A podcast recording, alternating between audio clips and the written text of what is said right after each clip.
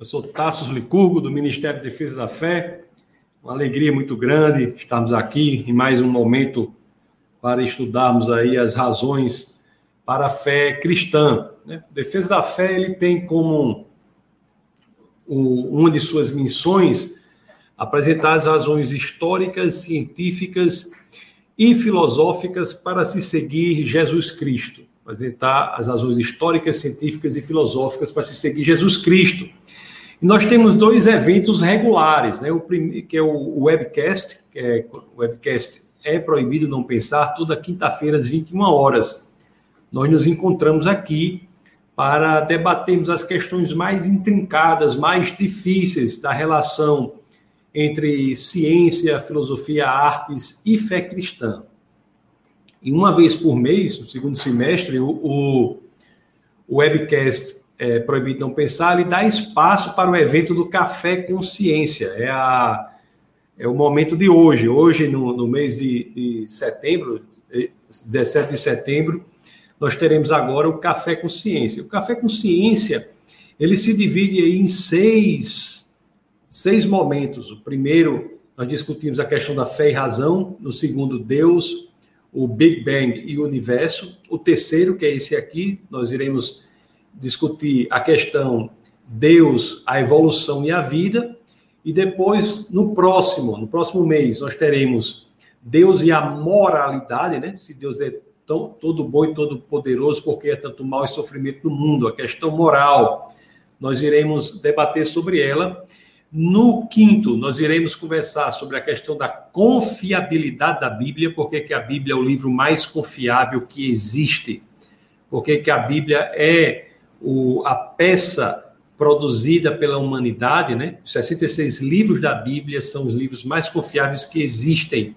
Então, isso nós vamos ver no quinto é, Café com Ciência. E o último é Jesus entre outros deuses. Por que, que Jesus se diferencia de todos que se proclamam deuses ou de todos os outros líderes das religiões? Então, isso é um café com ciência. Nós temos é, é, essas datas já estabelecidas eu vou até colocar aqui para vocês, daqui a pouco podem colocar nos comentários, coloque de onde são, eu sempre gosto de saber de onde as pessoas estão falando, né? Vocês podem colocar, e eu vou aqui já, já mostrar para vocês aqui, o, deixa eu ver se eu tenho aqui, esse site aqui, defesadafé.org barra CCC, é onde está todo o calendário do Café com Ciência. Então, todo ano nós atualizamos aí nesse defesadafé.org barra CCC, o calendário do café com ciência. Então, antes de dar continuidade, quero já dar boas-vindas aqui às pessoas, né?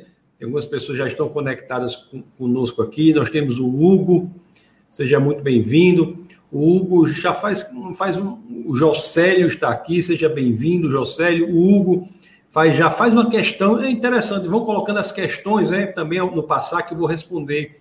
Fala sobre a questão da similitude de DNA entre homens e chimpanzés. Nós vamos analisar isso também, viu? Vamos falar sobre isso. Existe sim a similitude de DNA, não só entre homens e chimpanzés, mas também entre, o, entre homens e, outras, e outros elementos da criação, e vamos ver o porquê. Falaremos sobre isso sim.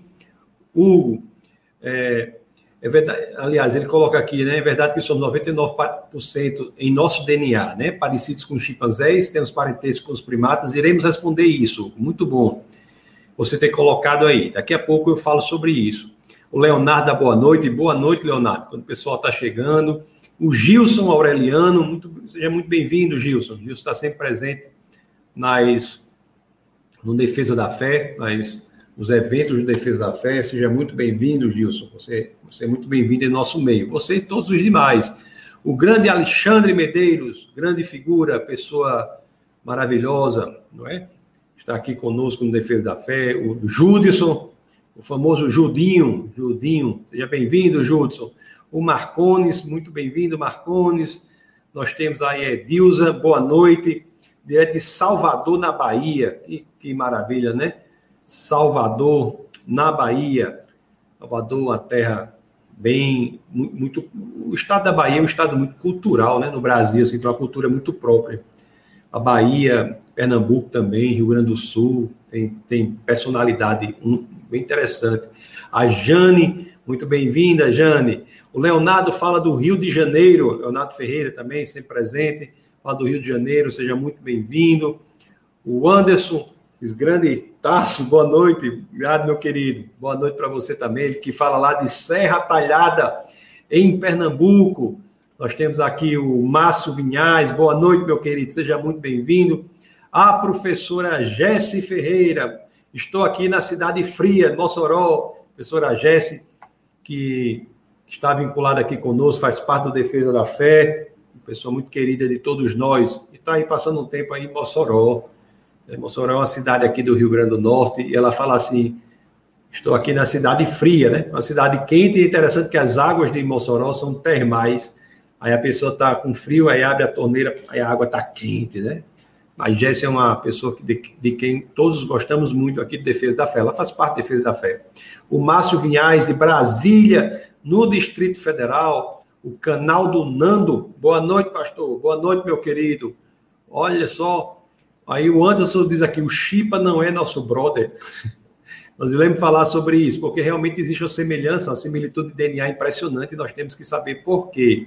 Né? O João Vitor diz: Eu não tenho fé para acreditar que eu vim de um macaco, ma, ele, de um macacaco, macacaco deve ser.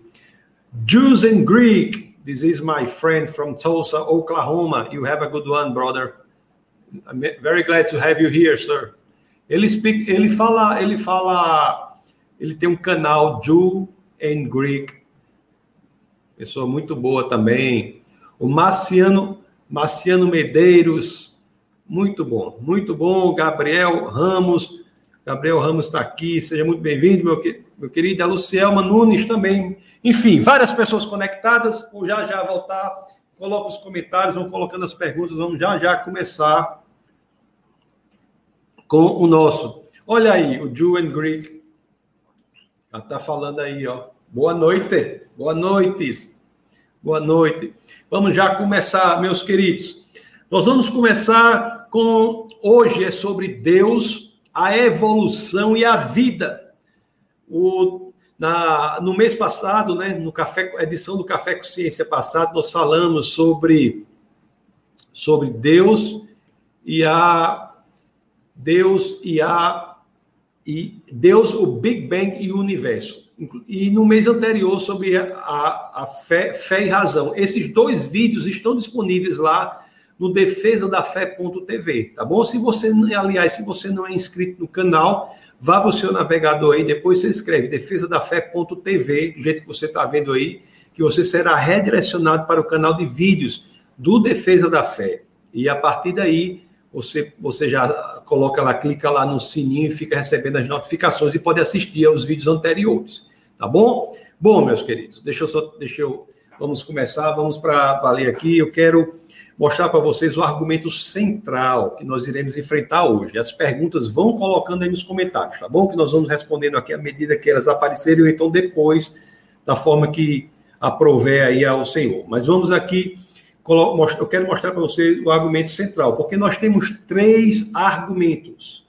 Três argumentos que são os maiores argumentos, os argumentos mais importantes para a existência de Deus.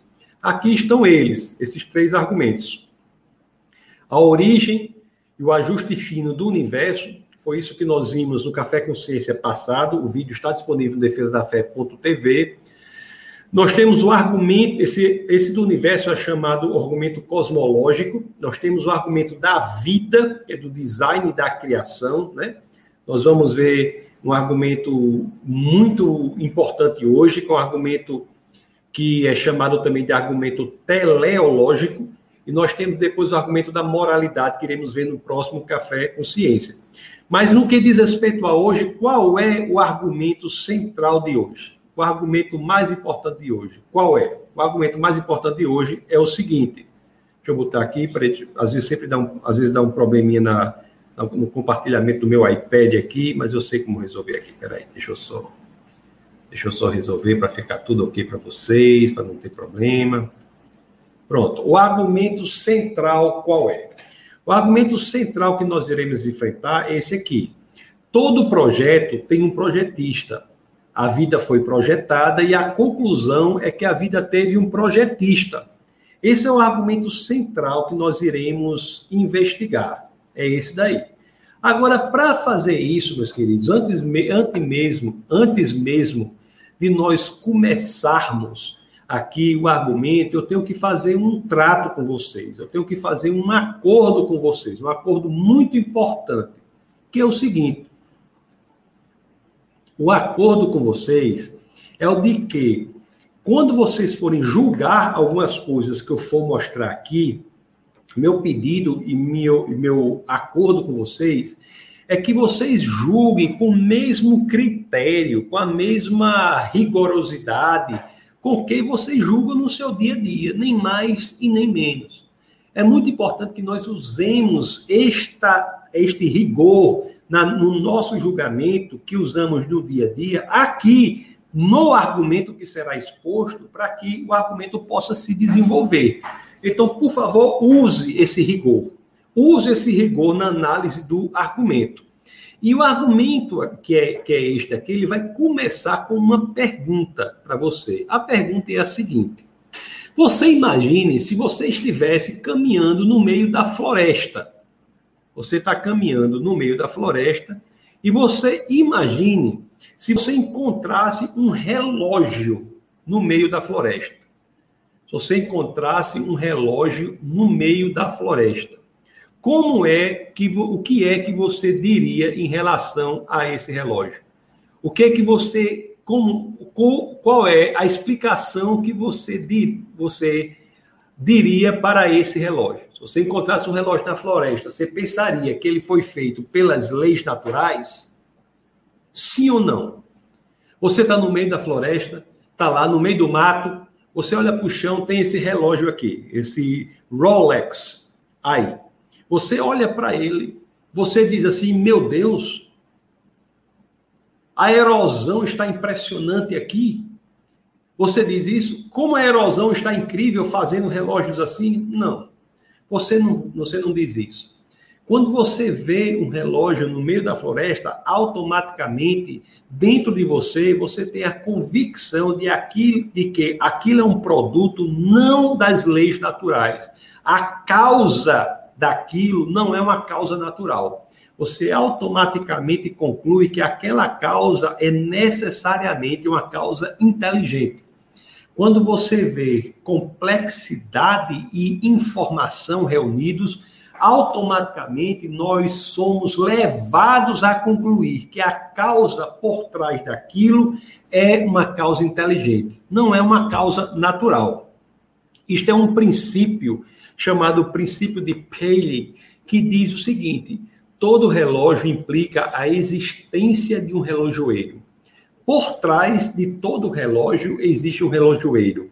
Por trás de todo sistema complexo, por trás de toda informação, por trás de todo aglomerado de informação, nós temos um relojoeiro, uma causa inteligente. Aliás, meus queridos, a ideia de que por trás da informação nós temos uma causa inteligente é uma ideia que é expressada não apenas no nosso dia a dia, mas também na nossa produção científica, como também na nossa produção cultural. Por exemplo, o cinema, por exemplo, ele em alguns filmes sempre se coloca na situação de que, uma vez que você encontre algo inteligente, uma informação, a conclusão é que aquela informação não pode ter sido produto de uma causa natural, mas necessariamente ela tem que ter sido produto de uma causa inteligente. Deixa eu pegar aqui só o controle do ar-condicionado. Ela tem que ter sido produto de uma causa inteligente. Vocês já assistiram ao filme com aquela atriz chamada Jodie Foster, chamado Contato? Esse filme aí, vocês assistiram a esse filme? Se vocês se lembram bem, se vocês se lembram bem, esse filme aí é construído por um simples argumento. Eles tentam captar do espaço uma informação, uma sequência de números primos, por exemplo, é algo que é suficiente para a nossa produção cultural, no caso cinematográfica, dizer que uma sequência de números primos só pode ser decorrente de uma causa inteligente.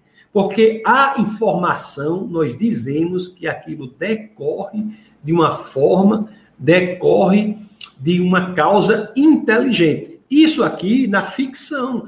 Mas se você for para a realidade também, é a, é a mesma coisa.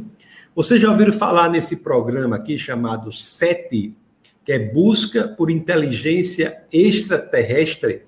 Vocês se lembram disso aí? Search for Extraterrestrial Intelligence, que é a, que é a busca por inteligência é, extraterrestre. Já ouviram falar nisso? Isso aí é um programa da NASA que gasta bilhões e bilhões simplesmente para buscar no espaço uma informação. Uma simples mensagem é suficiente para que os cientistas possam dizer que por trás dessa simples mensagem existe uma vida inteligente. Então, nós vimos aqui que, tanto na expressão cultural, como também na própria ciência, não é? Você usa o mesmo padrão. Se houver uma informação, uma mensagem inteligível, se houver uma mensagem informativa com um grau de complexidade, nós automaticamente podemos dizer que por trás dela nós temos uma mente inteligente. Então, isso daqui é no dia a dia também, pessoal. Vamos dizer que depois aqui do nosso café com ciência, ou, ou qualquer uma, você você vá para tomar uma sopa antes de dormir, você chegue lá e na sua sopa tem escrito com letrinhas de macarrão. Você vai passar mal. Você vai passar mal. Quando você vê algo assim, não é? Você diz o quê? Que isso foi o vento que deu e criou essa frase?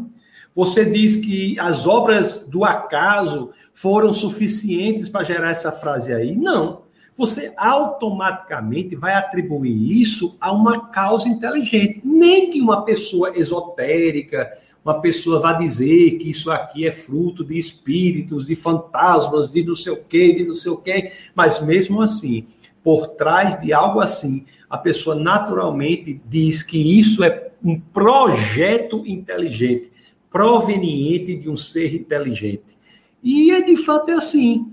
Esses macarrõezinhos de letra também, você imagine se amanhã, pela manhã, quando você acordar, você vai lá para a cozinha, você vai você vê na mesa da sua cozinha esse pacote de macarrãozinho assim, assim derrubado assim, entendeu? Ele caiu assim. Mas parece que tem algo ali, né? Uma, uma sequência reta ali. Deixa eu dar um close aqui, um close-up aqui, deixa eu dar um zoom aqui nisso para ver o que, que tem escrito.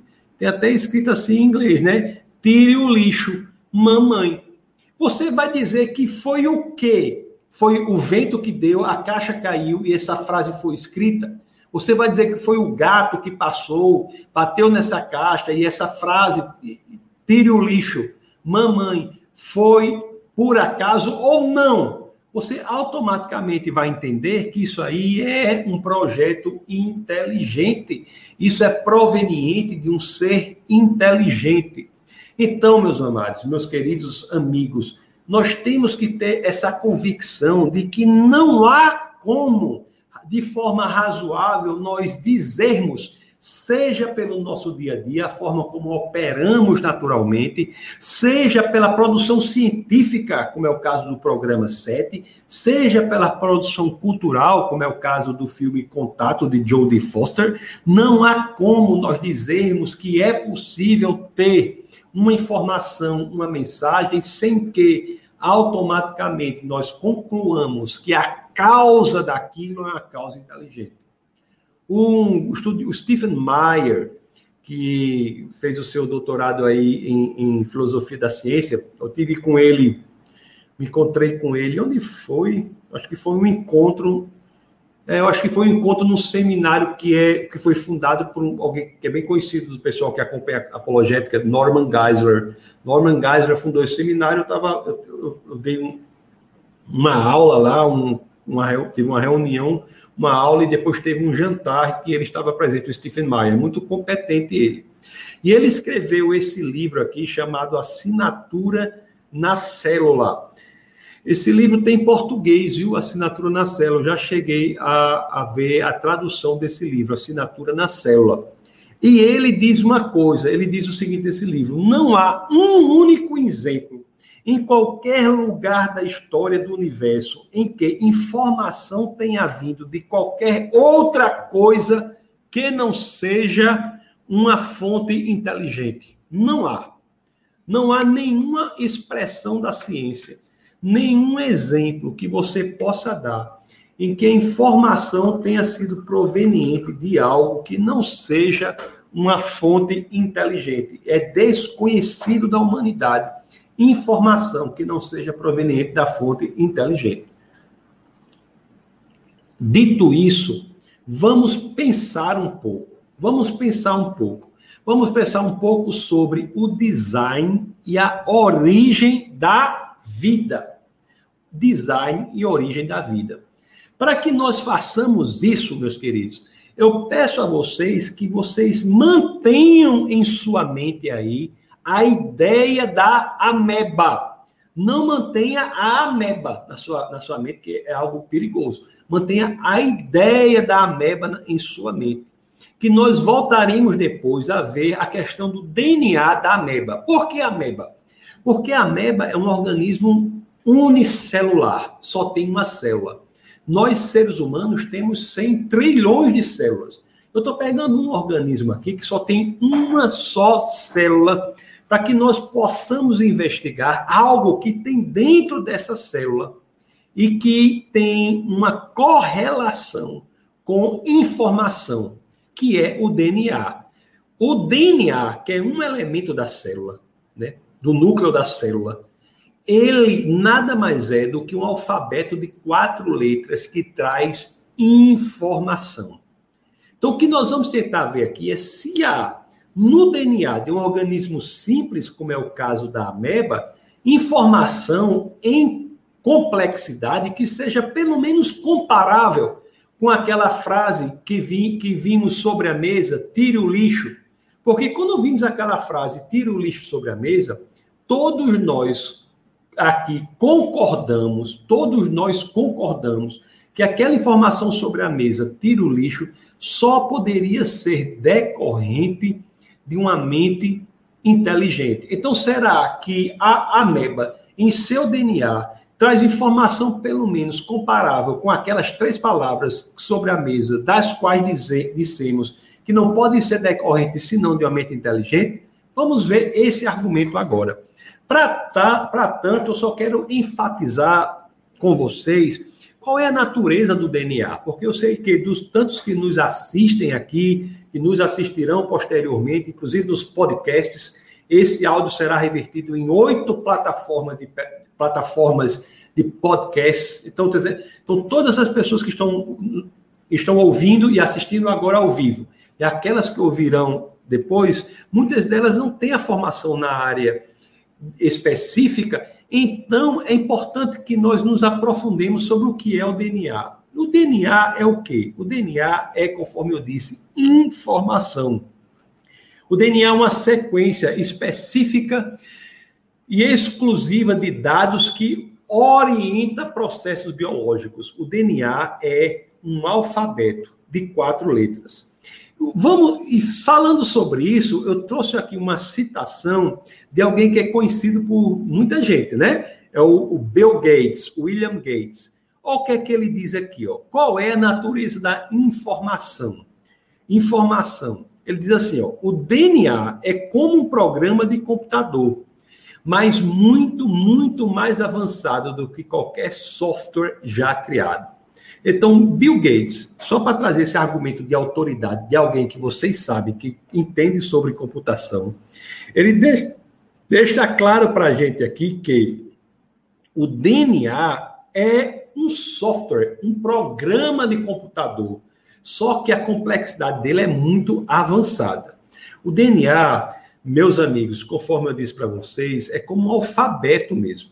Alfabeto com essas quatro letras aí, né? A, que adenina, timina, citosina e guanina. São quatro letras que se articulam de forma específica para passar uma informação específica. O DNA traz esse alfabeto genético que junto cria uma informação. Ele não pode ser arrumado ou estruturado de qualquer forma. A forma como o DNA é estruturado é específica, é já programada para dar aquela informação específica que o DNA vai dar. E agora que vem a grande questão. Nós temos duas, dois elementos que nós comparamos. Um, nós comparamos aqui essas três palavras sobre a, a, mesa, né? Tem quatro aqui em inglês, né? Take out the garbage, mas, mas, em, mas em português seria tire o lixo, três palavras, tire o lixo. E nós vimos que essas três palavras sobre a mesa, tire o lixo, foram suficientes para nós dizermos, nós concordarmos que elas tinham de serem decorrentes de uma causa inteligente, de uma mente inteligente. Essas três palavras são um projeto de uma inteligência, são um projeto inteligente. Então, será que esse alfabeto do DNA, que é também uma informação, dentro do DNA de um organismo simples, que só tem uma célula, que é a ameba, será que a complexidade da informação no DNA uma ameba é grande o suficiente ou pelo menos comparável com a complexidade das três palavras tire ou lixo, porque se forem comparáveis as duas informações, por questão de honestidade intelectual, nós temos que dar o mesmo julgamento para o DNA da ameba que demos para as palavras sobre a mesa. Se, se para as palavras sobre a mesa tire o lixo, nós necessariamente dissemos que elas têm de ser decorrentes de uma mente inteligente, e se o DNA de uma ameba, que é uma informação, como disse o Bill Gates, tiver complexidade comparável com as três palavras sobre a mesa, tira o lixo, nós temos que dar a mesma conclusão. Também tem que ser decorrentes de uma causa inteligente.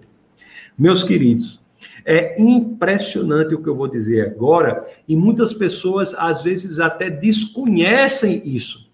Mas o organismo simples, de uma só célula, um organismo unicelular, como é o caso de uma ameba, traz em seu DNA informação equivalente a mil volumes da enciclopédia britânica. Vocês estão entendendo o que eu estou dizendo? Um organismo de uma só célula, uma ameba, um organismo unicelular, dentro dele, no seu DNA, esse DNA, que é um alfabeto de quatro letras, traz informação que é equivalente, comparável a mil volumes de uma enciclopédia. Se nós estávamos concordando que por trás daquelas palavras sobre a mesa da cozinha tira o lixo, necessariamente teríamos de ter uma mente inteligente por trás dela, delas, o que não iríamos dizer agora, quando nos deparamos por trás de informação no DNA de uma ameba que é equivalente a mil volumes da enciclopédia. Se por trás de três palavras nós já dissemos, por trás de três palavras, nós já dissemos que é necessária uma causa inteligente por trás, o que é que nós iríamos dizer agora? quando nós nos deparamos não com três palavras, mas com palavras que equivalem a mil volumes de uma enciclopédia. Meus queridos, a vida é extremamente complexa em sua informação. E, aliás, quando nós pegamos uma, uma, um organismo como a ameba de uma só célula, que é um organismo mais simples do que o ser humano, nós logo nos deparamos com uma informação falsa que as pessoas dizem por aí. A informação falsa é que existe vida simples. Isso é errado. Não há vida simples. Não há vida simples. Não existe vida simples. A ameba é extremamente complexa. Eu, quando falo sobre isso né, com o pessoal, eu falo brincando assim: se uma pessoa xingar a outra, sua ameba, não é um xingamento tão mal. Porque o DNA da ameba traz informação equivalente a mil volumes da enciclopédia britânica. Não há vida simples. Isso é um problema praticamente intransponível para aqueles que defendem a origem espontânea da vida. A primeira vida requer uma causa inteligente, porque ela não é simples. Ela não pode ser decorrente do acaso. Nós não podemos ter uma vida unicelular que possa existir como decorrência da, do, do acaso. E olhe, depois eu vou me especificar mais nisso, mas você olha que eu estou falando de um só elemento da célula, que é o DNA, não estou falando de elementos mais complexos. Eu não estou falando aqui, como já discutimos em alguns do, dos webcasts, eu não estou falando aqui em questões mais do ponto de vista químico da biologia, da bioquímica propriamente dita, ou questões menores que são muito mais incríveis ou impensáveis de, de acontecerem por acaso. Para que você tenha uma ideia, por exemplo, o aparecimento de proteínas por acaso é inimaginável. Como é que os aminoácidos podem entender que tem de se reunir de uma forma específica para criar aquela proteína específica. A proteína é como uma ferramenta em uma caixa de ferramentas. Cada proteína tem uma forma específica que é dada pela função que ela desempenhará no futuro. Como os aminoácidos sabem que vão formar aquela proteína com a, com a forma ditada ou direcionada pela sua função que ela nem desempenhou ainda. Como nós podemos pensar que nós não temos um, uma mente inteligente? Não é? É como se fosse assim, deixa eu botar aqui em português, um boneco de neve falando para o outro assim: deixe de absurdos, ninguém nos criou, evoluímos pelo acaso a partir de flocos de neve. O DNA, meus queridos, é uma informação altamente complexa. Isso é algo que nós não podemos desconsiderar ainda mais o DNA do ser humano. O DNA de uma célula humana, nós vimos o DNA de uma ameba, né? O ser humano tem 100 trilhões de células. O DNA de uma célula humana traz, só esse DNA de uma das 100 trilhões de células, traz informação equivalente a 5 milhões de páginas de informação. Olha, uma biblioteca de 5 milhões de páginas é uma biblioteca que você, é uma biblioteca de envergadura, é uma biblioteca de fôlego, é uma biblioteca considerável. 5 milhões de páginas de informação são 25 mil livros de 200 páginas.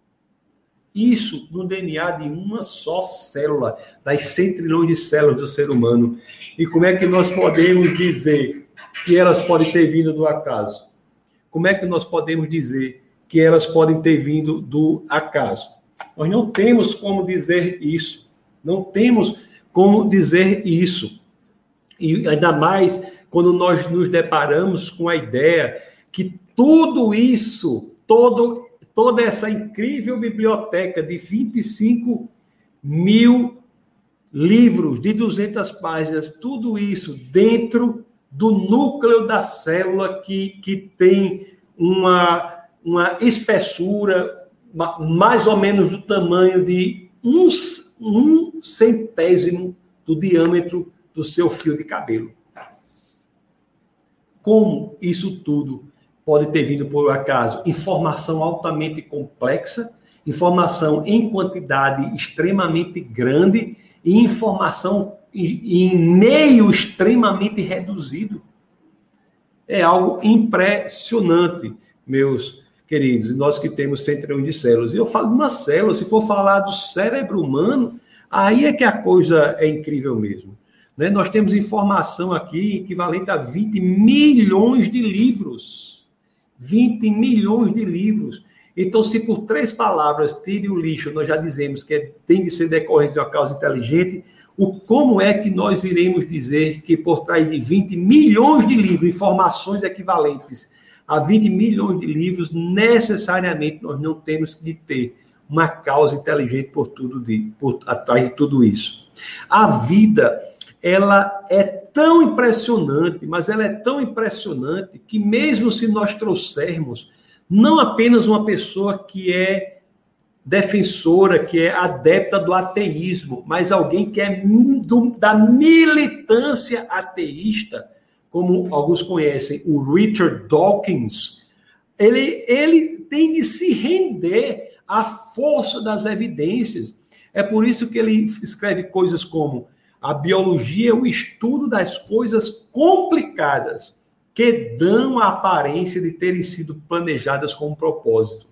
Até mesmo a militância ateísta não pode fugir da concepção de que a vida traz sim um elemento de que nos faz identificar um planejamento com propósito. Anthony Flew foi um pensador que na geração anterior foi o grande pensador ateísta, um homem sofisticado do ponto de vista intelectual, mas que graças, a, graças ao advento do da deixa eu só escrever aqui um negócio que deixa eu só mandar aqui a mensagem que o cachorro tá. Mas graças a, ao advento da genética, Anthony Flew ele se converteu ao cristianismo. E olha só, não, não se converteu ao cristianismo, mas se converteu ao teísmo. E olha só o que ele escreve aqui. Agora, me parece que os resultados de mais de 50 anos de pesquisa em DNA deram material suficiente para um novo e poderoso argumento em favor do design. Deixa eu mandar uma mensagem aqui para minha esposa, para ela vir pegar o cachorro, porque eu, eu, acho que ela esqueceu. O cachorro veio aqui para o meu escritório. Vê se eu mando aqui uma mensagem, mensagem aqui para ela pelo WhatsApp, para ela pegar o cachorro. Se ela não vir, eu vou me levantar e vou trazer o cachorro para vocês verem, porque você sabe como é, né? Como só faz ao vivo. Você está escutando o aí? Estou escutando o dele. Aí ela não veio. Acho que ela não está ouvindo, não. Esqueceram o cachorro aqui. O cachorro vive no meu escritório. Deixa eu, peraí que eu vou abrir aquela porta para o cachorro. Eu venho já, viu? Peraí. Venha. Venha. Venha. Vem aqui, vem para você conhecer o pessoal, vem. Deixa eu mostrar você pessoal, deixa eu mostrar você pessoal. Ó, deixa eu mostrar ele para vocês, vem. Ai, meu Deus do céu. Ó, aqui, ó. Diga oi. Diga oi aí. Você disser oi, não disse não, né? Tá bom, então fique quieto aí. Pronto. Pronto, Caputino. Agora se deita aí, enquanto deixa eu dar aula aqui online, viu? Fica aí. Pronto, resolvemos. Então, Anthony Flu, ele ele se converte ao teísmo quando ele, ele vê os o advento, o desenvolvimento da, do o desenvolvimento da genética e ele se converte ao cristianismo. Nós temos também Francis Crick. Francis Crick ele diz assim, né? Olha o que ele diz aqui. Deixa eu ver até se está aparecendo para vocês. Eu acho que não. Tá. A origem da vida parece ser quase um milagre, tantas que são as condições que tiveram de ser satisfeitas para que isso acontecesse.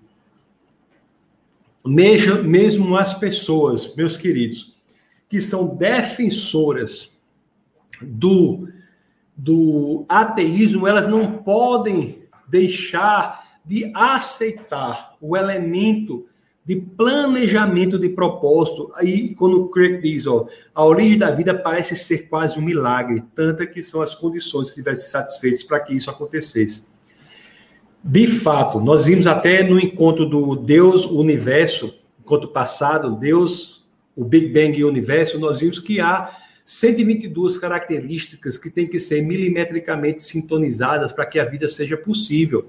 Nós vimos que a chance disso ocorrer por acaso é de uma chance em 10 elevado a 138, quando a matemática diz que uma chance em 10 elevado a 50 é impossível. Então, nós vimos que é de fato um milagre. E eu repito, isso nós falando, estamos falando aqui da célula, agora, da, do DNA. Agora, você imagine se nós fôssemos falar de elementos mais complexos do DNA. Imagine se nós fôssemos falar aqui de elementos mais complexos do DNA não é a estrutura da célula, ou se nós fôssemos falar aqui do RNA, que outro elemento impressionante, se nós fôssemos falar de tudo isso, nós iríamos ficar absolutamente impressionados. Você tem uma ideia o quão sofisticada é, ou sofisticado é o maquinário biológico?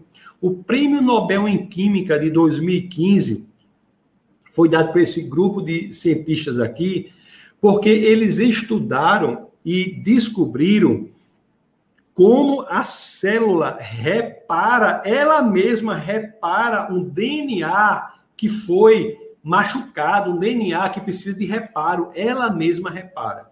Então, é muito, muita fé, mais do que o cristianismo. Você tem de ter fé para achar que tamanha complexidade pode vir do acaso, tamanha informação pode vir do acaso.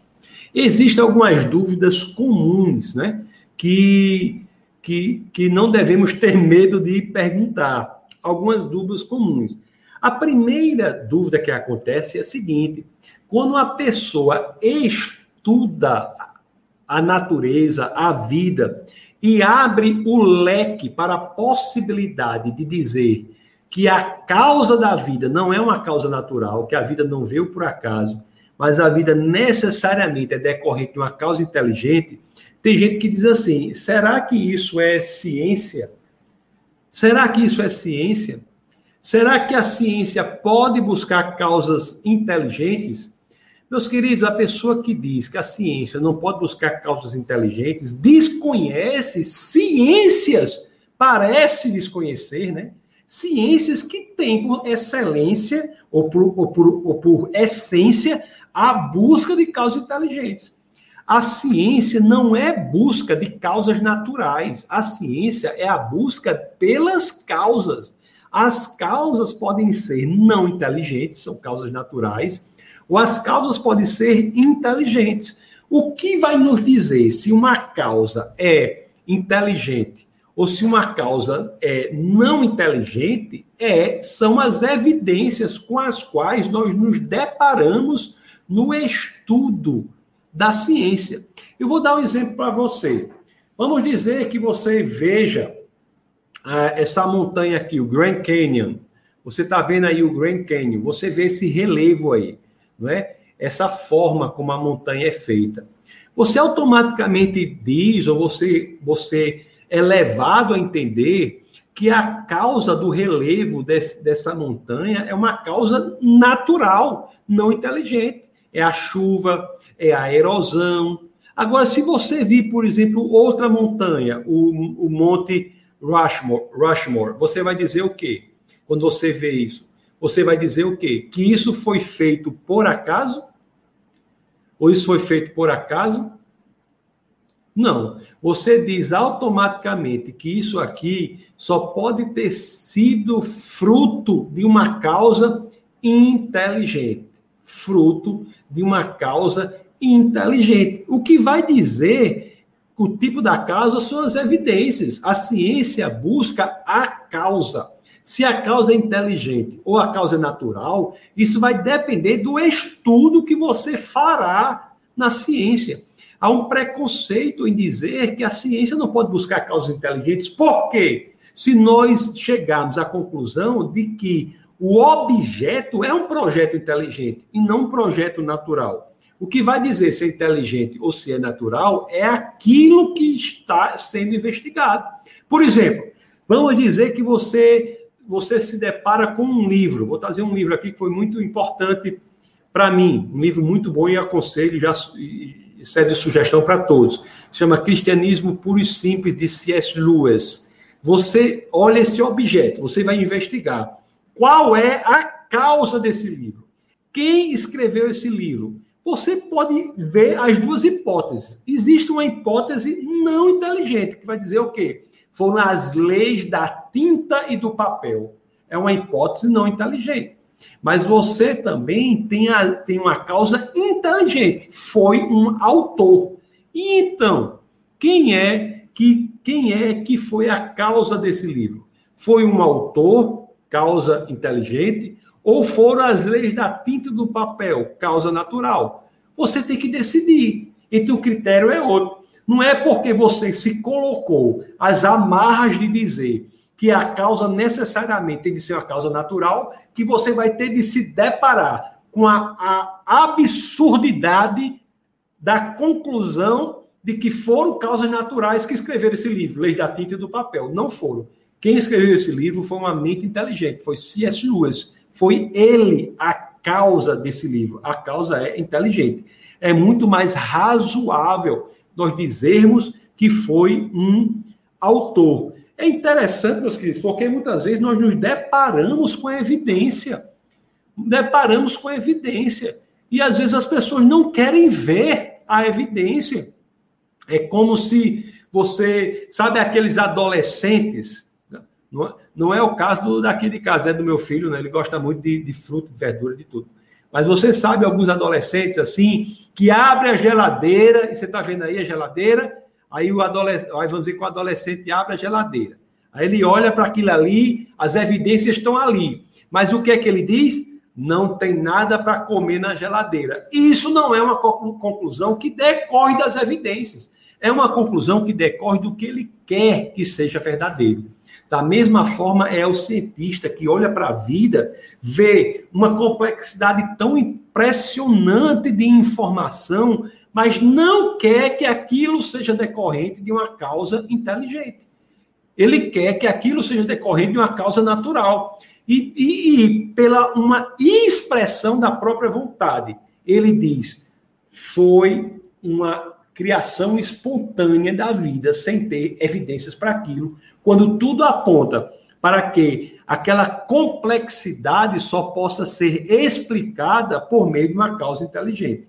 Então as pessoas alegam muitas coisas, mas alegam coisas contra as evidências. Contra as evidências. E uma das alegações principais que nós iremos conversar sobre ela aqui é a questão da evolução. Da evolução. A evolução, ou macroevolução, conforme nós iremos definir, a macroevolução é uma tentativa desesperada de dar uma explicação não inteligente a uma causa, a, um, a algo que é produto claramente de uma causa inteligente. A evolução é uma tentativa desesperada de se manter no paradigma das causas naturais quando as evidências apontam para uma causa inteligente. Tem muitas ciências que são busca de causas inteligentes. Arqueologia é busca de causas inteligentes, ciência forense é busca de causas inteligentes. Por que todas as demais ciências não podem ser quando as evidências apontam para isso?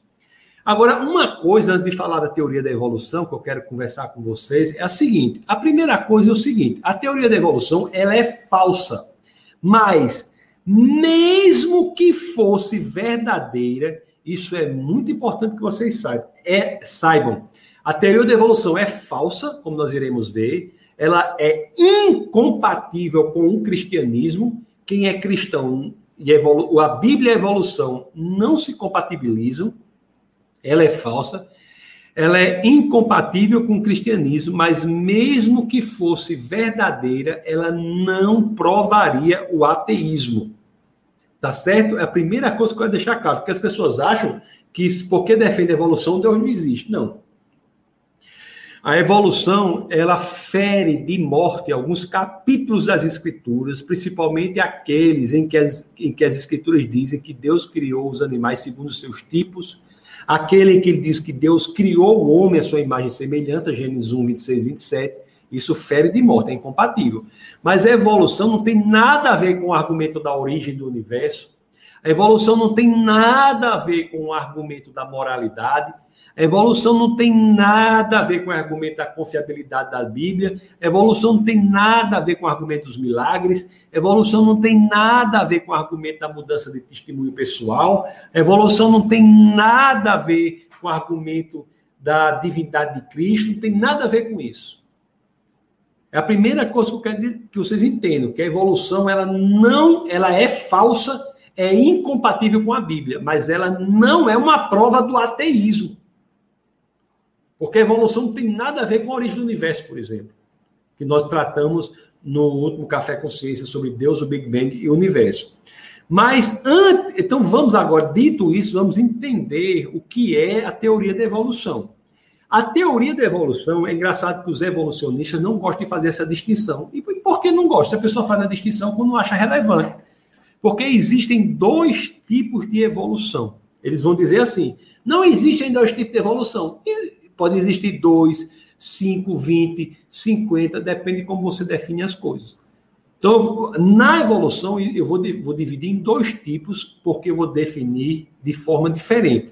Então, existe a microevolução, existe a macroevolução. A microevolução diz o seguinte: organismos mudam quando por algumas gerações são expostos a novos ambientes. Isso é fato. Que organismos mudam em decorrência da exposição a novos ambientes, isso é fato. Por exemplo, o ser humano hoje já tem muitos que nascem sem aparecimento dos dentes que são chamados popularmente de dente do juízo, dente queiro, dente ciso, que são os terceiros molares. Muitos seres humanos já nascem sem os nascem e nunca desenvolvem os terceiros molares. Isso é um processo microevolutivo. Se você, se você, por exemplo, colocar uma bactéria em um determinado lugar, uma, uma, uma cultura de bactérias em um determinado local, você pingar antibiótico ali, as bactérias mais resistentes sobreviverão, sobrevive, sobreviverão, e as que sobreviverão depois serão decorrentes dessas mais resistentes. Nós teremos uma cultura de, de, de bactérias resistentes àquele antibiótico. Então, mudaram. Mas a bactéria anterior, a cultura posterior e anterior são culturas de bactérias. Esse processo natural em que há essa mudança microevolutiva, ele não é capaz, ele não é apto, ele não é idôneo a gerar ganho de complexidade, a ponto de nós começarmos com um, uma espécie e depois terminarmos com outra espécie. O que existe é evolução sem criação de nova espécie. O que existe é evolução sem especiação. E aqui, meus queridos, se para os que me ouvem, são da área de saúde, né, tem muitos médicos, biólogos que nos acompanham, eu vou deixando logo claro. Eu, quando eu falo espécie, eu falo numa, um tipo de licença poética, porque nem os estudiosos da área, nem os taxonomistas contemporâneos, nem aqueles que se dedicam à taxonomia sabem, ou, ou, ou, melhor dizendo, ou melhor dizendo, entram em acordo sobre o que é espécie. Quando eu falo espécie, eu quero falar um grupo genético. A Bíblia é interessante que uma das traduções da Bíblia diz assim, né? Deus criou os animais segundo as suas espécies. Essa tradução não é boa. Em hebraico nós temos o termo min, a melhor tradução é que diz: Deus criou os animais segundo os seus tipos, porque são grupos genéticos. Essa mudança, essa mudança dentro da mesma espécie, e aqui mais uma vez, eu falo com a licença poética o termo espécie, uso, essa mudança dentro da mesma espécie, ela ocorre. Ela ocorre. Ela é inclusive bíblica. Por exemplo, a narrativa das escrituras sobre a arca de Noé, ela não, ela não diz assim, né? E, no, e Deus levou a Arca de Noé um casal de Doberman, um casal de Pinche, um casal de todas as raças de cães. Não. Levou um casal de caninos. A partir daí, por um processo microevolutivo, é que nós tivemos toda essa diversificação. Mas todos os tipos de cães são caninos. São cães. Isso é um processo microevolutivo que existe, toda pesquisa antibiótico trata disso, e tu, isso existe. Agora, o que não existe é a macroevolução. A macroevolução é a ideia de que há um processo natural em que há ganho de complexidade a ponto de gerar nova espécie. Isso não existe. Está aqui essa, esse nome min na tela aí, que é, é o que está lá em hebraico. Não existe que os processos puramente naturalísticos de seleção natural mutação aleatória possam gerar ganho de complexidade a ponto de você começar com a ameba e terminar com o ser humano. Isso não existe. Um, um, dos argumentos mais fortes contra a evolução é interessante. Foi escrito por um ateu. É, é professor da New, New York University, a Universidade de Nova York. Ele é da área, inclusive, ele é advogado também. É o ateu Thomas Nagel. E, na, e, e Thomas Nagel, ele diz, né, que há três coisas que a evolução nunca explicará: a origem da vida, a diversidade e complexidade das formas vivas e a consciência. É interessante que na época em que eu estudava na Inglaterra, lá na universidade em que eu atuava, nós tínhamos as nossas salas e do lado da sala, por exemplo, lá é interessante que é diferente do Brasil, lá é assim, nessa universidade, você tinha uma sala do professor de filosofia, do lado uma sala do professor de física, do lado uma sala do professor de história, do lado da sala do professor de biologia, a, a, os, as salas departamentais dos professores não eram organizadas pela, pelo critério temático, não. Eram misturadas e era bom porque no cafezinho ali fora nós tínhamos pessoas de todas as áreas conversando. E é, e é interessante que tinha um lá da área de biologia que dizia assim, né? Eu gosto muito do Brasil, ele era apaixonado pelo Brasil. E a razão dele gostar tanto do Brasil era a diversidade biológica de formas vivas que nós temos no nosso país. Eu acho que em uma só floresta aqui, da, em uma só árvore aqui da floresta amazônica, é capaz de você encontrar mais diversidade biológica do que no quarteirão todinho lá da Inglaterra. Então, de insetos. Então, diversidade biológica muito gritante, muito impressionante. E é interessante que Thomas Nagel, ele diz que um dos, uma das um dos argumentos mais fortes contra a evolução é a diversidade de formas de vida. Porque mesmo que você dê ao evolucionista tudo o que ele quer, tudo o que ele pede, você pode dar a vida já existindo, né, para ele nem tratar da origem da vida, que é algo que ele não vai conseguir fazer. Você já deu um organismo vivo, você dê tempo suficiente, você dê mutação aleatória, seleção natural, tudo. Nesse tempo, tempo que ele quer para a vida, tudo. Ao final, você não consegue, se você colocar isso no, no computador, no algoritmo de computador, ao final, você não conseguirá chegar à diversidade de vida que de fato temos na Terra. Em outras palavras, o que ele está dizendo é o seguinte: mesmo na visão de mundo ateísta, né, o evolucionismo não prova o ateísmo, mas o evolucionismo é ateísta mesmo na visão de mundo ateísta do naturalismo, do evolucionismo, mesmo nesta visão de mundo, você não consegue explicar o mundo como ele é. Essa, essa, é, essa teoria é uma teoria que não se sustenta ao exame, escrutínio da realidade. E por isso tem de ser descartado.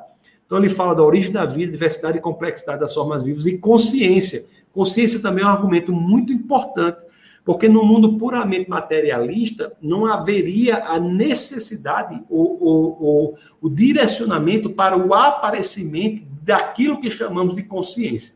Deixa eu me aprofundar aqui um pouco sobre o argumento de Thomas Nagel. Ele diz assim, ó, existe probabilidade zero de leis naturais mais acaso produzirem vida. Rapaz, preste bem atenção no que eu vou dizer agora. Se tem algo sobre o que a ciência nada sabe, é a questão da origem da vida. A origem da vida, a biopoiesis, é algo que a ciência não tem nada a dizer, ela não sabe.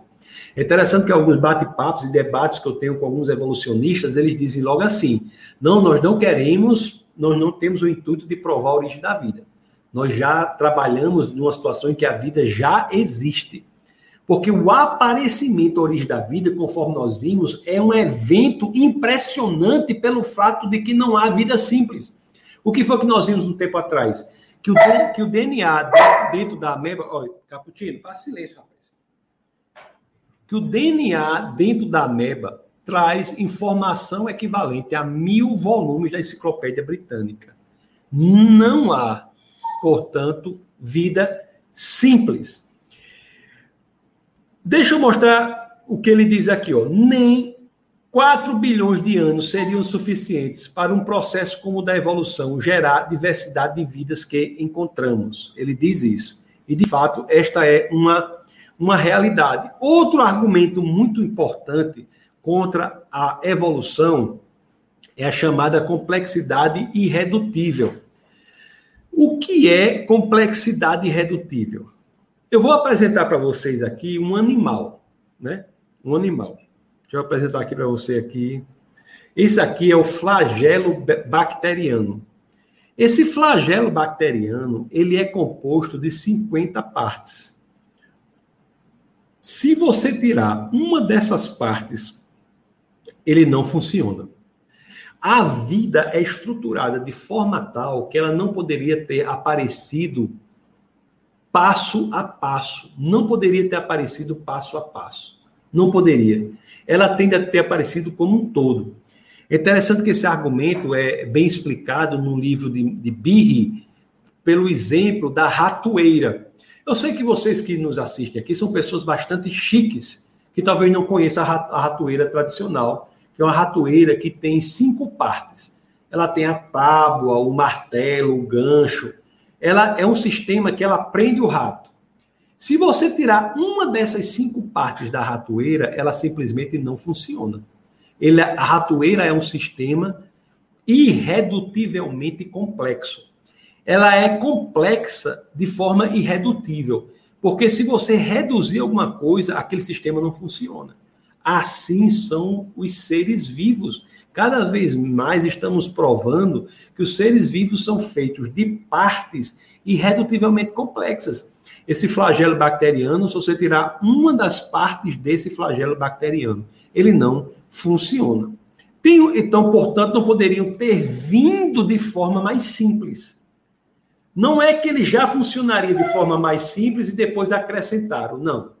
O que acontece é que ele tem de ter aquela complexidade para poder funcionar. De forma mais simples, ele não funcionaria.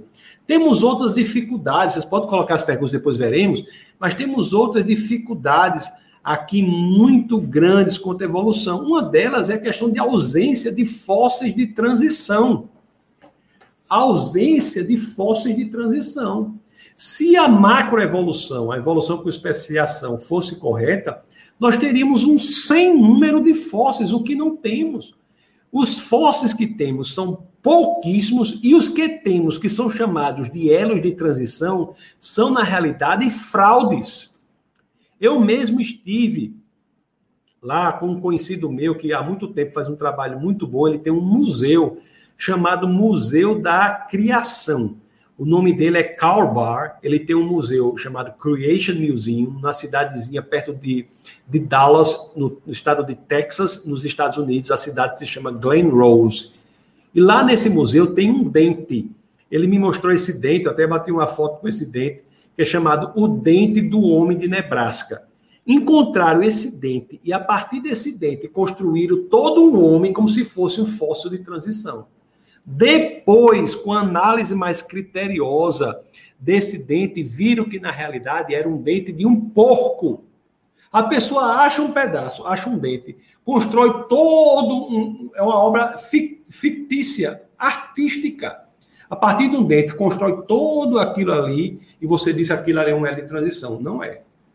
Não é. É fraude. Então, nós não, se, a, se a evolução fosse correta, nós teríamos uma presença de fósseis de transição muito maiores, quando na realidade eles não existem. E os poucos casos são fraudulentos, como é o caso do homem de Nebraska, como é o caso de Lucy, como é o caso de tantos outros. De uma pequena parte constrói todo o resto e fica dizendo que é transição. Outra dificuldade é a segunda lei da termodinâmica.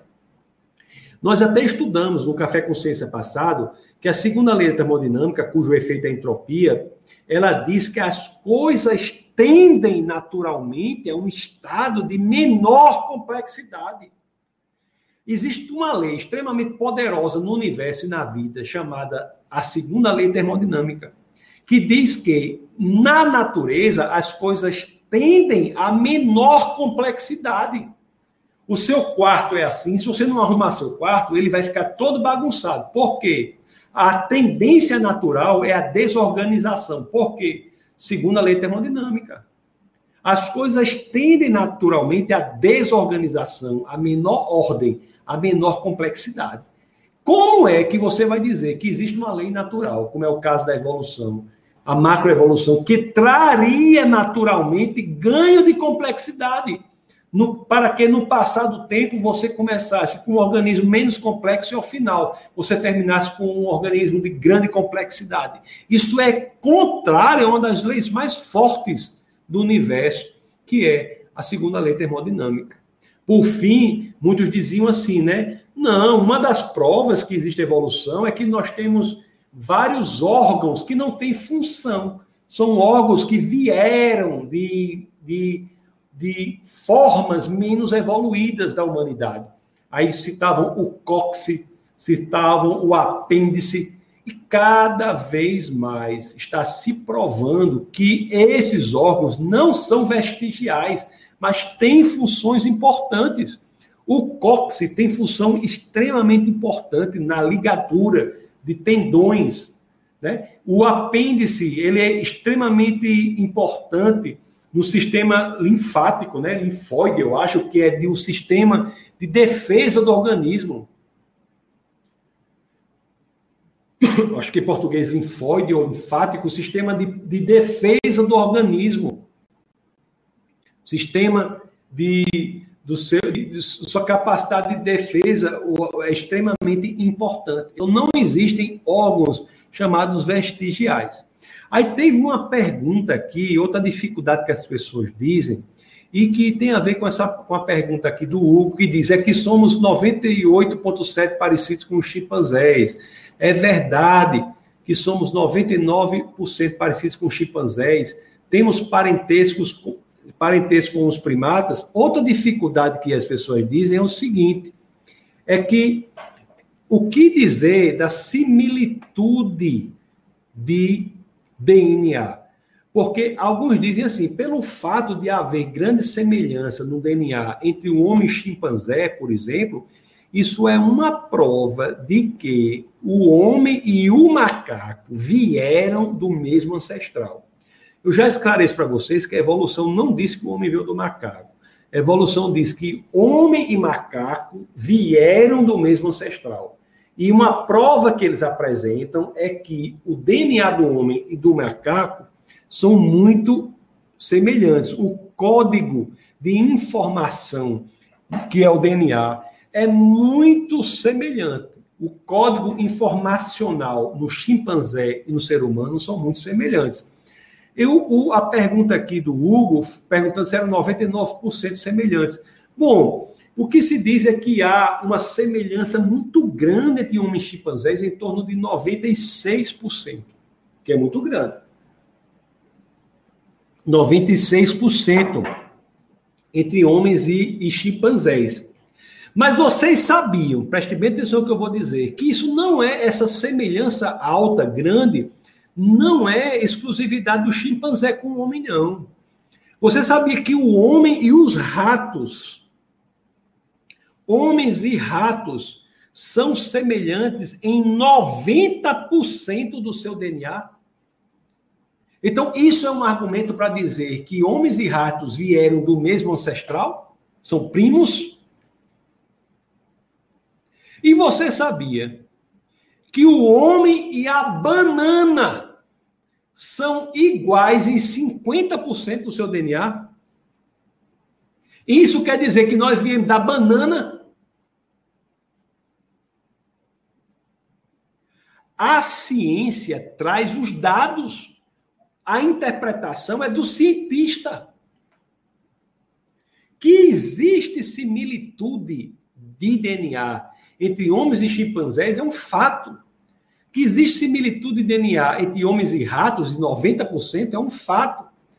E vários outros animais. E a banana também, 50% com a banana. Então quer dizer que nós viemos da banana? Meus queridos, eu, eu sou professor do Departamento de Artes da Universidade Federal do Rio Grande do Norte, né? Sou pastor e sou professor. Hoje, dei muitos anos aula no, no curso de Direito e hoje, Departamento de Artes. Quando nós estamos buscando entre várias obras artísticas, quadros, pinturas, para saber se são decorrentes do mesmo pintor, como é que nós fazemos?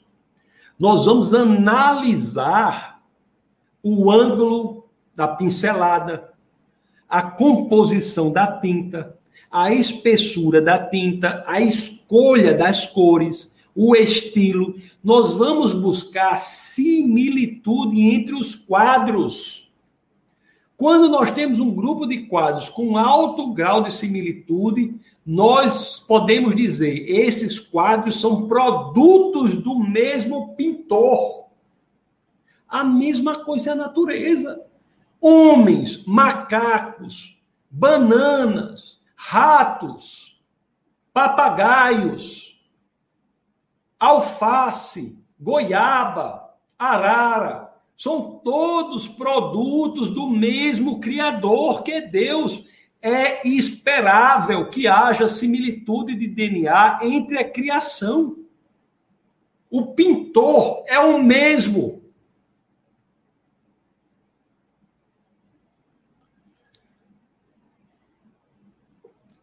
Em outras palavras, em outras palavras, em outras palavras, existe similitude de DNA? Existe. Mas a questão não é se ela existe ou não existe. A questão é o que é que ela prova. A similitude ou similaridade de DNA é uma evidência de um projetista comum e não evidência de um ancestral comum.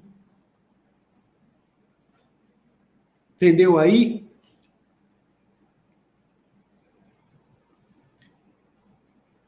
Engraçado que teve um, uma vez um berra. uma coisa ficou conhecida como erro de berra, pelo seguinte. Porque Berra ele publicou um livro, ele publicou um livro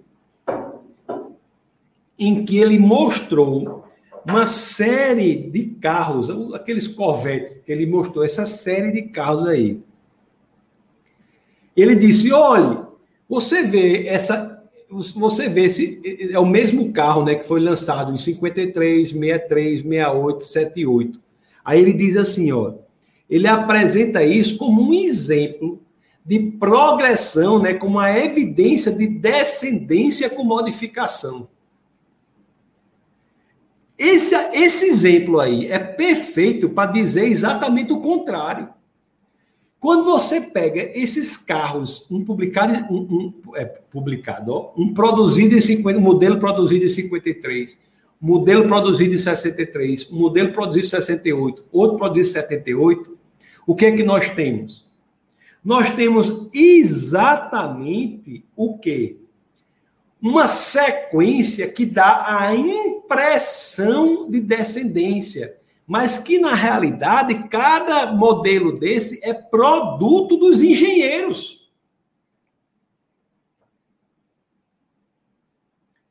O erro de Berra, já que é exatamente uma evidência de design inteligente, embora dê a impressão que fosse uma evolução.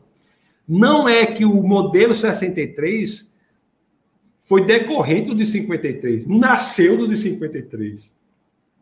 O de 68 nasceu de 63, o 78 nasceu do de 68. Cada um deles foi produto de um grupo de engenheiros. Agora, quando nós os colocamos juntos, podem até dar a impressão de que um tenha vindo do outro, mas essa não é a realidade. Por fim, essa questão da consciência que eu falei, do livro de de Thomas Nagel. Ah, o nome do livro, esse livro em preto aí, chama Mind and Cosmos, Mente e Cosmos. Ele diz assim, olha, a consciência não pode vir da matéria. A consciência não pode vir da matéria. O estudo da consciência nos mostra que ela é incompatível com o mundo unicamente material. É, as, as coisas são tão incríveis, são tão incríveis que você pegar um livro aqui como de Francis Crick, olhe só o que ele diz. Olhe o que ele diz sobre essa questão de, de consciência tal. Olha o que ele escreve. Ele é ateu. Ele diz assim: a hipótese surpreendente é que você, suas alegrias e tristezas, suas memórias e ambições, seu senso de identidade pessoal e seu livre-arbítrio seriam, na verdade, não mais do que o comportamento de um vasto conjunto de células nervosas e suas moléculas associadas. Como? Como a pessoa pode escrever isso e achar que é como se já a pessoa se tivesse escrito assim, ó, preste bem atenção. Já a pessoa se tivesse escrito assim, a hipótese surpreendente é que as conclusões científicas que eu escrevo neste livro são, na realidade, não mais do que o comportamento de um vasto conjunto de células nervosas e de suas moléculas associadas. Se o que existisse fosse só matéria, não havia busca pela verdade. Tudo era reação molecular. Como é que ele quer explicar que, que tudo é? Como é que ele quer explicar que tudo, o livre-arbítrio, a emoção, a consciência, tudo é decorrente de, da, de matéria, de células nervosas e moléculas associadas, e o que ele conclui não é.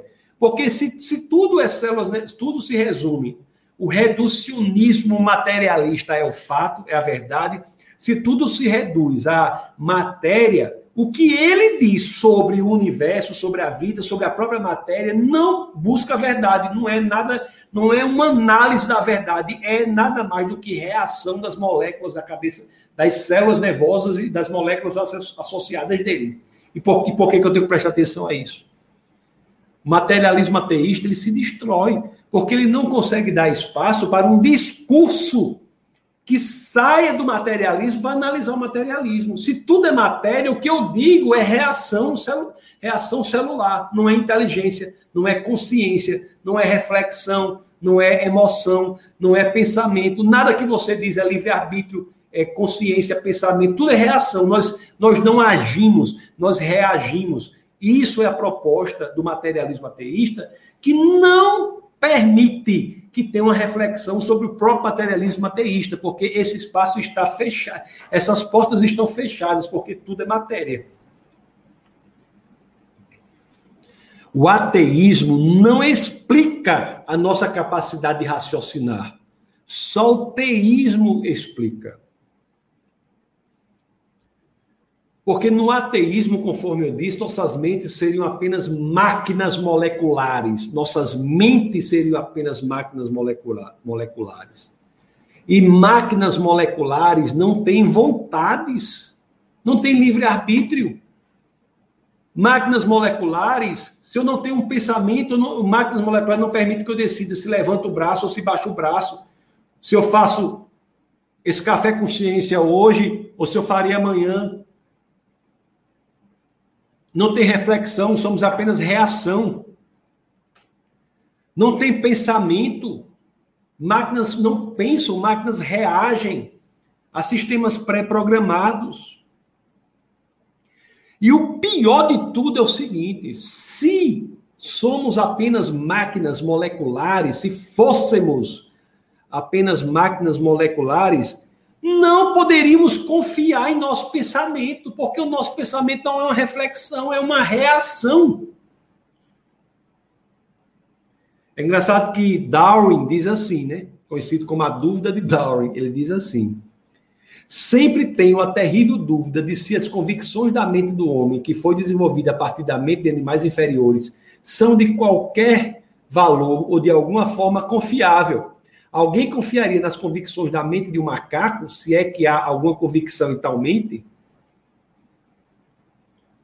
Se tudo é matéria, as nossas convicções são como convicções da mente de um macaco. E olha que a mente do macaco pode ter elementos mais complexos ainda do que uma máquina. Thomas Nagel, aquele autor do livro Mind and Cosmos, ele diz, ele diz assim: os sujeitos conscientes e suas vidas mentais são componentes inescapáveis da realidade que não, que não são descritos pelas ciências físicas. Os sujeitos conscientes e suas vidas mentais, a consciência, a nossa vida mental é um componente que não pode existir senão em uma realidade que não é uma realidade que é descrita pela ciência que cuida unicamente da matéria. O que cuida unicamente da matéria não dá conta da consciência. Nossa vida é uma vida com intenções, nós não reagimos, nós planejamos, nós vemos o futuro, nós, nós não vivemos reagindo unicamente. Quais são as suas intenções? As coisas se relacionam ou acontecem, se comportam em uma direção específica, com uma finalidade. Tudo no mundo tem finalidade. E essa existência de finalidade é incompatível com a visão do mundo puramente materialista. Porque o universo é tão ordenado, porque as forças da natureza são tão confiáveis, estáveis e precisas. No mundo unicamente materialista, não há porquê as leis da física de amanhã serem as mesmas da de hoje. Não há razão porque as leis da física do Brasil serem as mesmas da Tailândia, da Coreia, da Inglaterra, do Japão, da, da África do Sul, de Suazilândia. Parece que Suazilândia mudou o nome, não foi o país. Se você sabe disso, escreva aí nos comentários, com toda essa dúvida. Da Suazilândia. Não há porquê. Você vê um embrião, existe a força da finalidade em um embrião. Esse é um argumento fortíssimo contra o aborto, por exemplo. Porque um embrião se desenvolve no sentido de se tornar um adulto. Uma semente no sentido de se tornar uma árvore grande. A semente de carvalho é, uma, é, um, é um carvalho em potência. Um filhote de cachorro, como o nosso grande caputinho, que silenciou-se e caiu no sono profundo, e às vezes eu converso com ele, rapaz, você é o nosso cão de guarda, e ele dorme profundamente. Mas o filhote de cachorro se desenvolve e se torna um cão.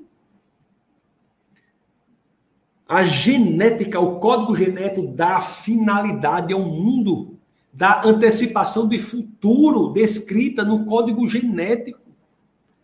Existe uma finalidade maior para tudo e nós pensamos sobre isso, refletimos sobre isso, isso não decorre do mundo material.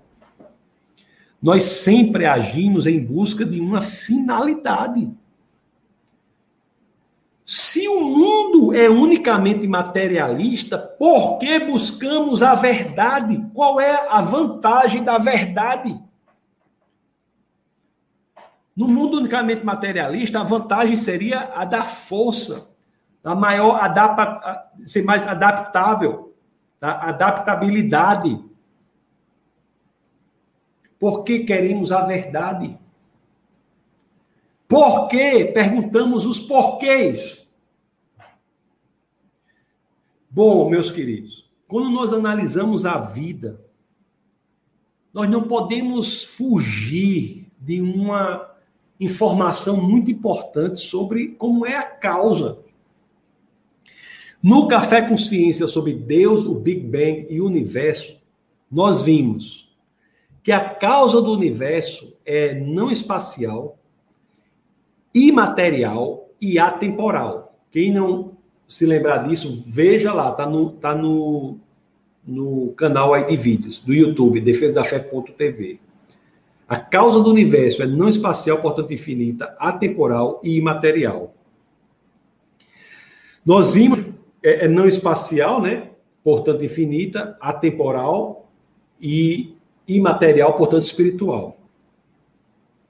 Nós vimos que é extremamente poderosa, porque criou tudo a partir do nada. Nós vimos que o ato da criação não pode ter sido um ato natural, porque nem leis da natureza existiam. A cosmologia nos diz que, juntamente com o universo, foram criadas as leis da natureza. Então, esse ato de criação não pode ter sido um ato natural, foi possivelmente um ato de decisão, portanto, a causa é muito provavelmente uma causa pessoal. E agora nós vimos que por trás da orquestração de como a vida é, com sua tremenda complexidade, nós podemos dizer que essa causa é uma causa extremamente inteligente. Que essa causa tem um propósito, tem uma finalidade. Então, meus queridos, unicamente com base na ciência, sem necessidade de alusão às escrituras, necessidade de alusão às escrituras, nós chegamos à conclusão sobre uma causa do universo e da vida que tem as mesmas características do Deus cristão, do Deus da Bíblia. Lá em Romanos 1:20, as escrituras dizem que pelas coisas criadas nós podemos entender os atributos invisíveis de Deus. A sua não especialidade, a sua atemporalidade, a sua imaterialidade, o seu extremo poder, a sua pessoalidade, a sua inteligência extrema e seu caráter de ter em tudo que faz um propósito e uma finalidade. Ok? Então, com isso é que eu encerro essa parte expositiva e já, se alguém tiver alguma questão sobre o que foi dito aqui, coloque aí. Que pode colocar que eu vou começar a ler os, os comentários agora. Caputino, Caputino adormeceu aqui, está dormindo. Meu Deus. Meus queridos, vamos ler aqui algumas perguntas e assim nós vemos, né, como Deus a vida e as escrituras, né, a evolução se correlacionam. A evolução incompatível com a Bíblia e a vida só é possível diante da percepção de que é uma causa inteligente por trás de tudo que existe. Ok?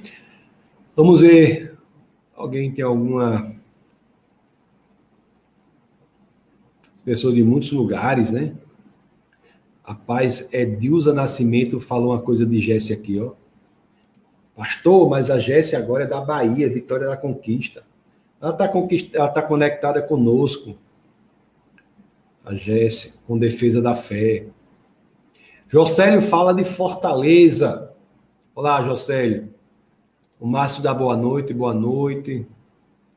Hugo fala da fusão cromossômica que foi refutada. Tom, Tomkins, Tomkins fala do. Tomkins é um, fala contra. Aqui tá, é Joseph Tomkins que você está falando, ele é contra a evolução genética, não é isso?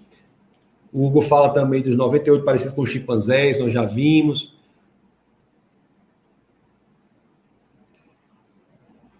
O Joan Greek, né, que é o Ron, ele vai ele está aprendendo português, ele, tem umas, ele vai traduzindo as coisas para o inglês. O Gilson diz assim: Alguns se identificam como criacionistas evolutivos, ou seja, que creem que o Deus é o criador e que usou a evolução biológica para realizar seus propósitos criativos. Este argumento é correto? Gilson, este argumento é contrário à Bíblia.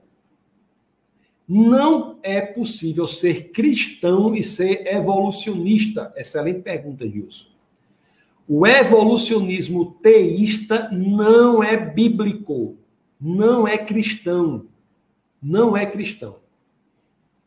Porque a Bíblia diz que Deus criou os animais segundo os seus tipos.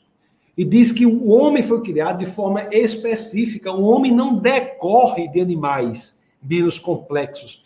Ele é criado e criado à imagem e semelhança de Deus. Existe um movimento, existe até um ministério aqui, que é, é eu acho que é, não sei se é cristão na ciência, uma coisa assim, cristões, cristãos na ciência, cristãos cristão na ciência, eu acho uma coisa assim, não sei como é. Verifique, tá certo? Que é evolucionista, ele, ele tem que deixar claro que ele é evolucionista teísta. Ele é evolucionista. Mas isso, isso é incompatível, incompatível com as passagens das escrituras que dizem que Deus criou os animais segundo os seus tipos, que diz que o homem foi criado como obra-prima da criação. Isso é incompatível. Não existe. Você pode até defender um tipo de teísmo próprio, que existe um Deus que por trás estava direcionando a evolução. Até porque, para a evolução existir, só pode ser por um milagre mesmo. Porque, do ponto de vista natural, a evolução não tinha como ocorrer, por aqueles vários argumentos que nós demos. A evolução não pode ocorrer naturalmente. Se existisse, era por um milagre. Mas isso aí, para ela ocorrer por um milagre, não é bíblico, porque Deus não age contrária às Escrituras contrária às Escrituras. Gabriel, a Dilza está rindo aqui, mas não é disso não, acho que foi o negócio do caputinho, do cachorro. Gabriel diz assim: Carl Sagan levou 10 minutos para recriar um pigmento marrom riquíssimo em moléculas orgânicas, que foi a matéria da vida, porque afirma que levou milhões de anos para surgir.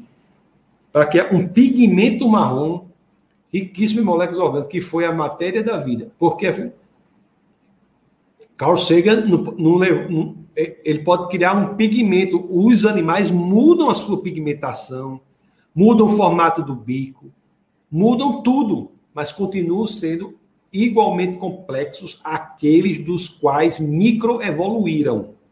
Não existe macroevolução. Macroevolução. Olhe, a origem da vida a partir da não vida é algo sobre o que os cientistas nada sabem. Se você pegar aquela, aquela molécula, o DNA, que tem só uma molécula. Ai, meu Deus, molécula não, só uma célula. Você pegar o DNA, que é um. O, o, se você pegar a, a ameba, que é unicelular, que só tem uma célula. Você pega a ameba, que só tem uma célula, você bota no tubo de ensaio. Você fura a célula da ameba. Tudo que é necessário à vida está ali naquele tubo de ensaio, não está? Você pode levar para o maior laboratório sobre a Terra, o melhor grupo de cientistas sobre a Terra, você não consegue reconstituir uma ameba viva. E se um dia conseguirem reconstituir em, uma, em um ser vivo algo que não era vivo, o que vão provar? Que somente muita inteligência por trás é necessário para que a vida seja possível, que a vida não pode aparecer do acaso. O Sófocles ah, pastor Sófocles Rondinelli, pastor da Assembleia de Deus. Sófocles, um cachorro crente. É, Caputino é um cachorro crente. Vou até fazer um vídeo, vou colocar lá, que eu tenho uns, uns vídeos que eu vou colocar lá para você ver como, como ele é crente mesmo na hora dele, se alimentar. Vou, vou mostrar para a alimentação dele prova essa sua teoria aí, Sófocles, de que Caputino, nosso cachorro aqui, é um cachorro crente. Tá bom? Só que depois eu vou conversar com você, ver se gente bate um papo num dos webcasts sobre a questão de arte popular e cristianismo. Vou conversar com você sobre essa viabilidade, tá bom? O Hugo, que fez várias perguntas, diz aqui: olha a complexidade irredutível, tem evidência, por exemplo, se a coagulação do sangue evoluciona evoluísse gradativamente, todo o sangue coagularia se o sistema imunológico fosse evoluindo gradativamente as células. Eu tenho, eu tenho um artigo publicado num blog, defesadafé.org barra blog, sobre a questão da coagulação, né, como a prova do design inteligente. Se você quiser saber mais sobre isso, tem esse artigo lá, defesadafé.org barra blog. Rai, a professora Rai, de tão lindo o Caputino. É, é Rai, Caputino é uma figura ele está aqui. Se ele tivesse acordado, eu ia levantar de novo. Tá aqui. Antes de terminar o vídeo, eu vou ver se eu, se eu acordo ele e mostro para vocês de novo. Caputino está crescendo todo dia, está crescendo. O Hugo faz várias, é, várias observações aqui, muito boas. Vocês podem ler, ele diz assim: não, não defenderia o corpo de vírus, pois precisa de todo o sistema completo e o instinto de sobreviver, tivesse evoluído como nós, procuraríamos comida e água, como nós nos defenderíamos. É o vírus. O vírus é o quê? O vírus é um material genético, né, coberto por uma capa proteica. O, o vírus é também complexo, né? Ele tem uma complexidade é, de impressionante, tanto que ele sequestra a célula em que ele entra, né, em que aquele código da capa pro, proteica encontra o, a abertura e entra na célula o vírus, porque vivemos num mundo caído, mas o vírus, existem vírus bons, né? E o, no mundo caído houve vírus maus, mas o vírus, bom ou mal, ele demonstra uma inteligência por trás. Embora o vírus não seja por si só uma vida, mas ele é um material genético coberto pela, placa, pela capa proteica, que é um, que ele é como se fosse alguém que destrava a senha da célula para entrar. Então, é ele, o, o vírus também denota uma causa inteligente também. Ele diz também, se a adrenalina, cortisol, que nos faz lutar ou fugir, só surgiu depois de milhares de milhões de anos, o universo surgiu do nada, sim. E o, se a adrenalina que nos faz surgir só surgiu depois de milhares de milhões de anos, e o universo que surgiu do nada, sim, ele tem uma causa, mas se tem uma causa, foi algo material, ele contém material que fez. Mas se a matéria só passou a existir depois da expansão do universo, como ele surgiu da matéria se ele não existia? Ou seja, a causa é imaterial, ou seja, Deus. Isso lá no outro, Hugo, no outro Café com Ciência, nós tratamos disso. A causa da matéria é necessariamente imaterial, porque não existia matéria antes da existência da matéria, por uma questão lógica. A causa daquilo que nunca existiu não pode ser aquilo que vem a existir. Então, a causa da matéria é imaterial. E Deus é imaterial, Deus é espiritual. A causa do universo é espiritual. O manda, Judinho manda um abraço para Caputino. Quem, Caputino? Mandou outro abraço para você, Judinho. Abraço para você também, tá certo? Abraço para você também. Caputino, vem aqui para mostrar você, o pessoal está querendo ver você. Venha, acorde um pouquinho, venha. Vem aqui, rapaz, venha. Venha aqui, venha. Venha, suba aqui um pouquinho para o pessoal ver você. Venha. Você é, bonito, você é bonitão. Você é bonitão, rapaz. Ó, olha aqui. Olha para cá, olha para a câmera, o pessoal ver você. Olha para a câmera, rapaz. Aqui, ó. Olha aqui para a câmera. Ó. Tá vendo aí? Olha aí, cara. Abraço, Judinho. A putina grande, grandão, ele é grande. Olha como ele é grande, ó. Ai, meu Deus, é grande demais aqui. É uma figura, viu? Figura. Pronto. Fica mais deitado agora um pouquinho, depois eu brinco com você. De madrugada a gente vai passear, viu? Lá pelas duas da manhã a gente passeia, de duas até as três da manhã, tá bom? O Arturo diz assim: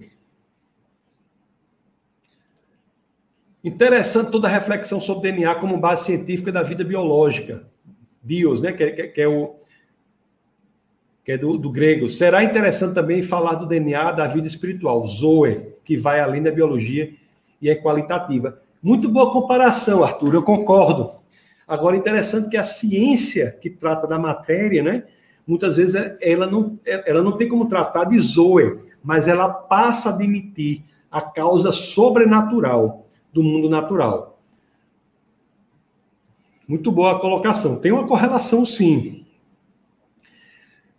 Edielce diz assim: incrível, argumentos fortes, muito bom. É, Deus é incrível mesmo, né? Assim, a, gente está do lado da verdade, né? O cristianismo é a verdade. Os argumentos são muito bons, são a favor da verdade.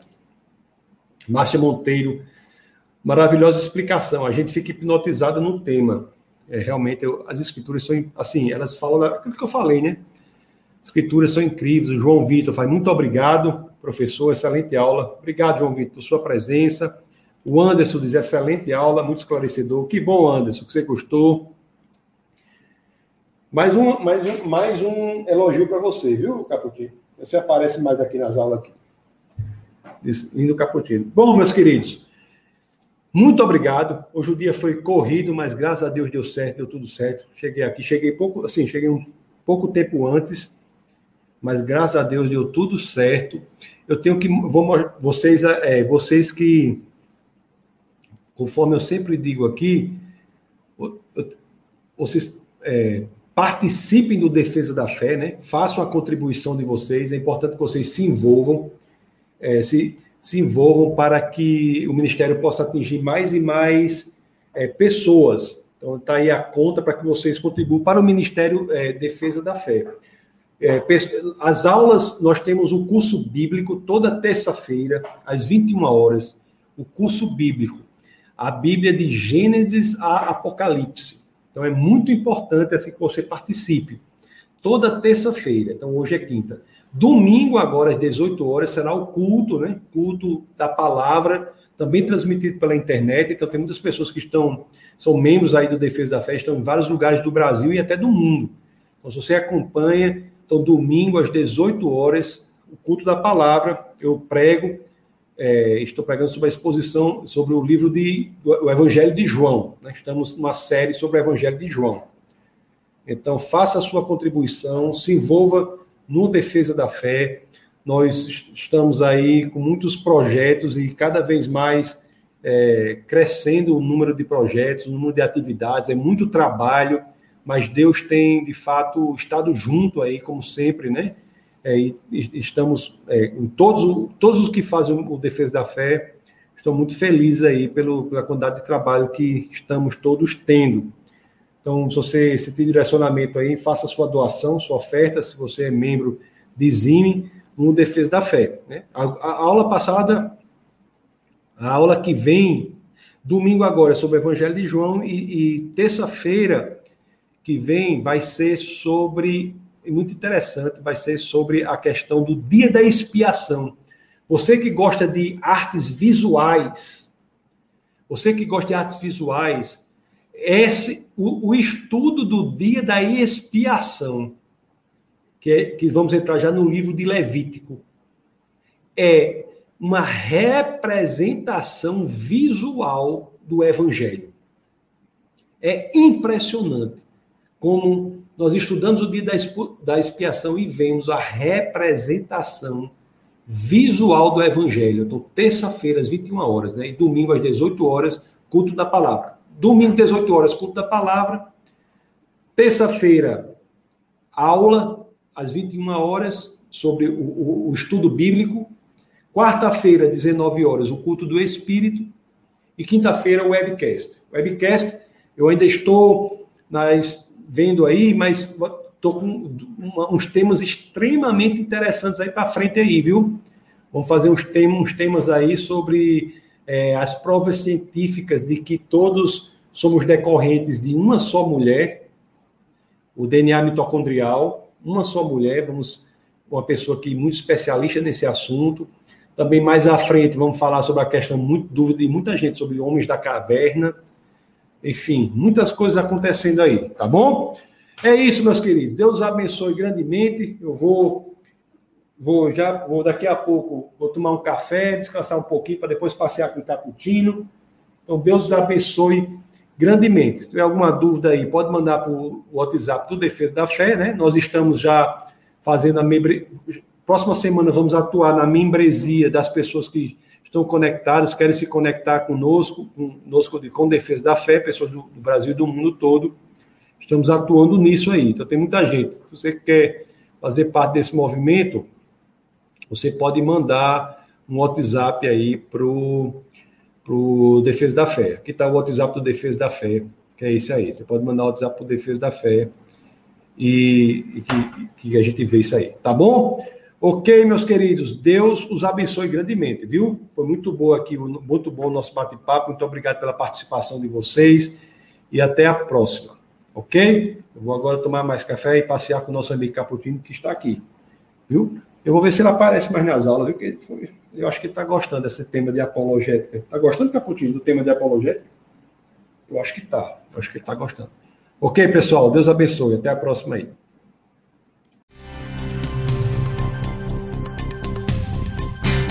Essa foi uma produção do Ministério Internacional Defesa da Fé, um ministério comprometido em amar as pessoas, abraçar a verdade e glorificar a Deus.